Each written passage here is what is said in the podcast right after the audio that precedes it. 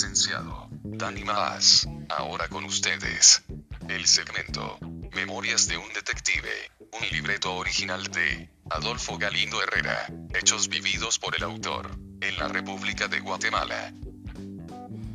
Muy buenas noches, estimados amigos, nuevamente con ustedes, con el segmento Compartiendo Criterios. Es eh, un gusto para mí poder trasladarles a ustedes eh, otra historia más de nuestro segmento Memorias de un Detective. Estamos en el hecho de que en la segunda historia que nos narra este investigador tenemos como título a esta historia,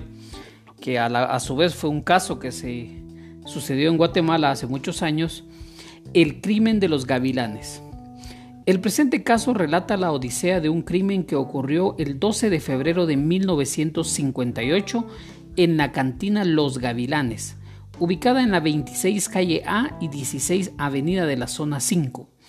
el cual fue perpetrado a eso de las 18 horas 6 de la tarde en el interior de la mencionada cantina y en la persona de Marta Alicia Cuellar de 18 años de edad. Por un agente de la Policía Nacional que respondía al nombre de Ramón Morales y que en ese entonces prestaba sus servicios en la primera estación de la Policía Nacional y que estaba situada en el barrio San Pedrito de la zona 5 capitalina. El día indicado, encontrándome de ronda por toda la ciudad, ya que en ese entonces laboraba en la sección de radiopatrullas de la planta, nos ordenaron que nos hiciéramos presentes en la estación de San Pedro, con el fin de ir a traer la dirección de la casa del agente Ramón Morales, quien vivía en el barrio San Antonio de la zona 6 capitalina. En dicha estación se nos informó que en la cantina Los Gavilanes un agente le había dado muerte a una mujer y que los vecinos decían que este policía había llegado tomado de licor a la cantina, pero que al pasar la lista de 18 horas, el único que faltaba era Ramón y que no se había presentado a recibir su turno como de costumbre y que se tenían sospechas de que este fuera el autor del crimen que se acababa de suscitar por lo que la superioridad había ordenado que se fuera al domicilio de éste y que se le condujera a como diera lugar. En vista de estas órdenes, nos dirigimos inmediatamente al domicilio de la gente en mención. Al apersonarnos se llamó a la puerta saliendo él mismo y la abrió. De inmediato notamos que se encontraba bajo los efectos del alcohol y al vernos preguntó, ¿qué es lo que desean muchachos? El jefe de la estación de San Pedro lo necesita, le dijimos. Ya sé para qué me quiere. De seguro es porque no llegué a recibir mi turno, pero en fin, retírense que voy a llegar más tarde. Pero como teníamos orden de llevarlo a como diera lugar, no lo íbamos a querer conducir por la fuerza bruta, ya que para eso existen las palabras persuasivas, pues este se encontraba tomado y además armado cosa que hubiera sido peligroso dado su estado. Después de media hora de estarlo convenciendo de que nos acompañara, accedió y dijo, me voy a ir con ustedes, pero me esperan porque todavía no he cenado. Para que él no tuviera sospechas de nada, le dijimos, está bien, cene y lo esperamos aquí afuera. No tenga pena, ya que eso de no pasar lista no es cosa grave y si mucho le impondrán unos cinco días de arresto. Además, después de esperar una hora, salió y al abordar el vehículo lo sentamos en medio de nosotros como medio de precaución, ya que no hicimos intento alguno de desarmarlo para que se confiara y creyera que no sabíamos nada del crimen sucedido en los gavilanes. No obstante, en el camino insistía de una manera que nosotros llegamos a pensar que él ya se había dado cuenta por qué motivo lo llevábamos y decía, compañeros, antes de llegar a la estación echémonos un trago, pues me siento bastante mal de goma. Nosotros con palabras de consuelo le indicábamos que si se tomaba el trago se le iba a sentir fuerte olor a licor y que le podían dar de baja y que era mejor que se presentara tal y como estaba, ya que no se le notaba nada su estado que decía tener, Fue así como logramos llegar a dicha estación. Al llevarlo todavía armado, el jefe de esa nos manifestó, pero hombres, ¿por qué diablos no lo han desarmado? ¿No ven que éste acaba de matar a una persona? Es peligroso que ande armado. Y uniendo la acción a la palabra, el jefe lo desarmó. Hago constar que nosotros no lo desarmamos en vista de que si lo hubiéramos intentado, este se hubiera revelado en nuestra contra, lo que se hubiera podido constituir en una desgracia más grande, ya que si actuábamos de esa forma era para no despertar recelos como debe hacerse en todo tiempo con un delincuente. No darle a conocer nada de lo que se le acusa, sino que hasta que se encuentre a buen recaudo, por lo regular este trato únicamente se le da a los agentes de la autoridad que por alguna u otra razón delinquen.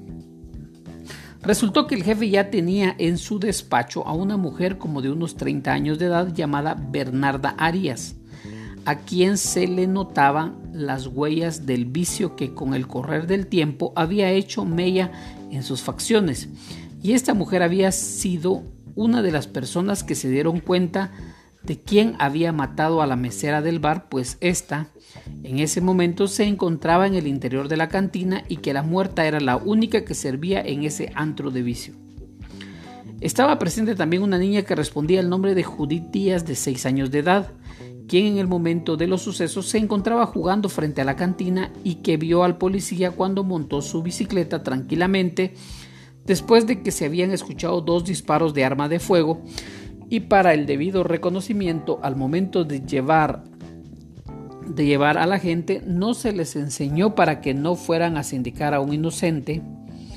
para así evitarse contratiempos y se practicó la siguiente maniobra. Se sacaron cuatro agentes más y fueron sentados en una banca poniendo a Morales en medio de ellos para que así las personas que habían visto efectuar el crimen dijeran quién era el verdadero culpable y Primero se sacó a la niña y le dijimos, Nena, ¿podría usted decir quién de los cinco agentes que se encuentran ahí sentados fue el que vio cuando abordaba la bicicleta a las seis de la tarde en la cantina Los Gavilanes después de haber escuchado dos disparos? La mencionada criatura después de escuchar la pregunta se quedó viendo a los cinco agentes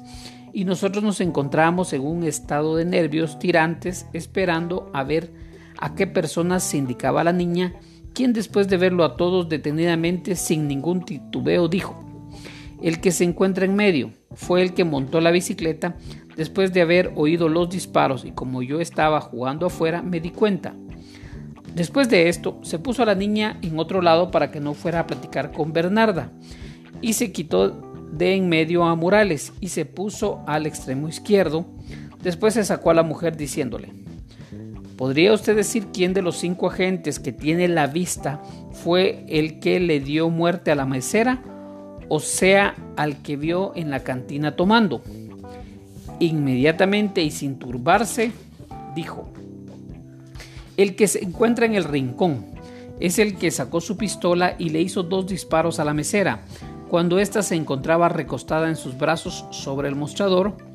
y no sé por qué lo hizo ya que no cruzaron palabra alguna. Acto seguido nos dirigimos a la cantina donde se había registrado el hecho solicitándole a la dueña del lugar que nos indicara dónde se encontraba la ropa de la oxisa, quien en forma amable nos condujo al cuarto que ésta habitaba en vida, encontrando únicamente una valija y la señora nos dijo, esto era todo lo que tenía Marta Alicia y nos entregó la valija.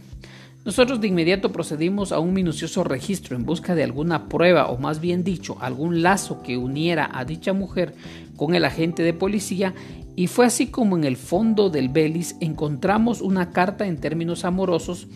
que Morales Garrido le había enviado hacía un mes y en la cual le solicitaba que lo aceptara como su novio. Con esta carta en mano como una prueba de que la gente y la muerta se conocían, con el testimonio de la mujer y la niña, fue consignado al juzgado séptimo de paz de lo criminal al autor del crimen por el delito de homicidio acompañando el arma homicida y la carta. Fue así como en esas escasas horas se cerró el caso del delito del homicidio hecho perpetrado por un agente de la Policía Nacional. Pero resulta que cinco días después, cuando era llevado a los tribunales para su interrogatorio, se ignora de qué forma convenció a sus custodios, que era el agente Raúl Linares, para que ambos se fugaran, el uno para evadir el peso de la justicia y el segundo convirtiéndose en cómplice, desconociendo sus obligaciones y a la vez desmereciendo el cargo que el Estado tan confiadamente le había dado. Con esa actitud de agente del orden público,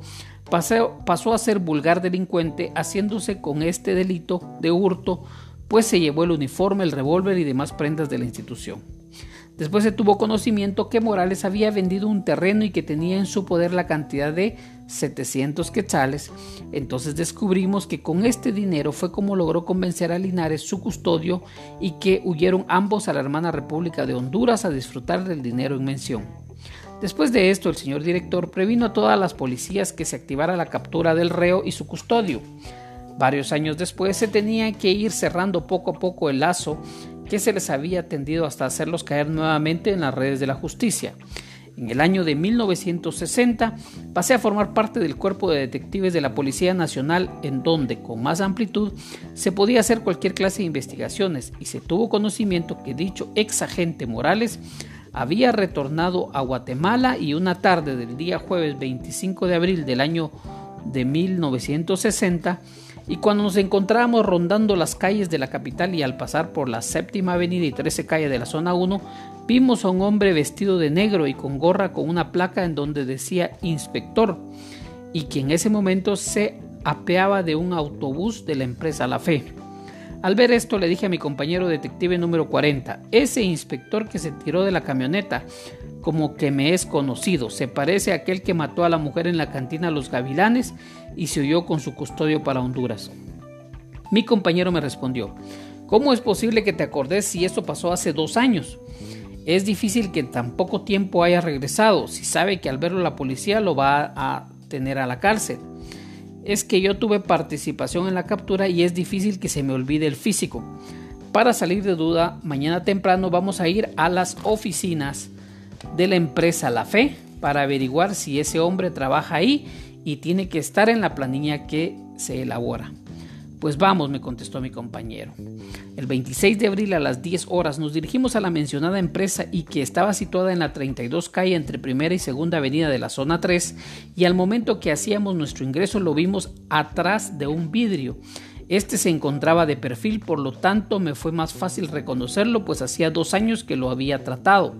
Inmediatamente salimos a la calle y nos dirigimos a un teléfono llamando al jefe para que nos mandara un vehículo, el cual llegó al poco tiempo y el prófugo ya se encontraba en la calle platicando con otros compañeros. Cuando en forma sorpresiva paramos el carro, de inmediato procedimos a detenerlo y este al ver la acción de la justicia se quedó asombrado y no chistó palabra. Tampoco se opuso a la conducción y fue llevado al cuerpo de detectives dándole parte a nuestro jefe, quien también se asombró ya que esta captura no la había encomendado. Al preguntarle su nombre dijo llamarse Ramón Morales. Díganos de qué medio y cómo se evadió el día que era llevado a los tribunales.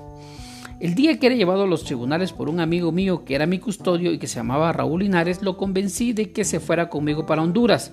y que le iba a dar dinero ya que hacía unos días que había vendido un milote por el cual me dieron 700 quetzales y así juntamente con él nos dirigimos a Honduras y pensando yo que el crimen se había olvidado, regresé, pero a mi amigo ahí sí no lo pude convencer de que se regresara en mi compañía. ¿Qué fue lo que motivó o lo impulsó a darle muerte a esa mujer? Ah, fue por asuntos amorosos. Entonces, ¿no niega que usted fue el autor de esa muerte? No lo niego y lo volvería a hacer si esa mujer volviera a la vida, ya que con un hombre no se juega. Después de haber confesado su delito, se le consignó al juzgado quinto de la primera instancia de lo criminal, quien había girado las órdenes de captura. Con esto se demuestra que la justicia es inexorable, ya que Ramón volvió a esta capital confiado en que el crimen que había cometido ya estaba olvidado y por este error que todo delincuente comete, lo llevó a prisión nuevamente. Muy bien, estimados amigos, ya hemos llegado al final de esta otra historia de nuestro segmento Memorias de un Detective, acá en nuestro programa Compartiendo Criterios. Muchas gracias por su atención y hasta en una próxima oportunidad.